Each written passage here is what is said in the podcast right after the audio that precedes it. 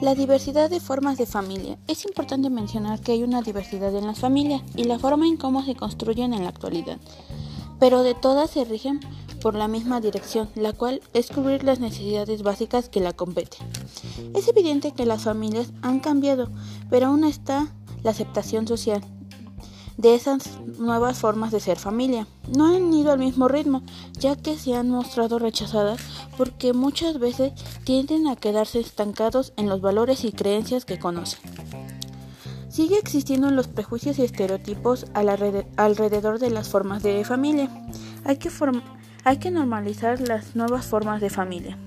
Cuando nos adentramos en las familias del estado de Tlaxcala, estas igual son diversas, aunque al ser un poco más conservadores hace que delimitemos las formas en que debería ser una familia, ya que nuestros estereotipos y creencias tradicionales han afectado en poder aceptar estas diversidades, aclarando que no todas las personas lo hacen.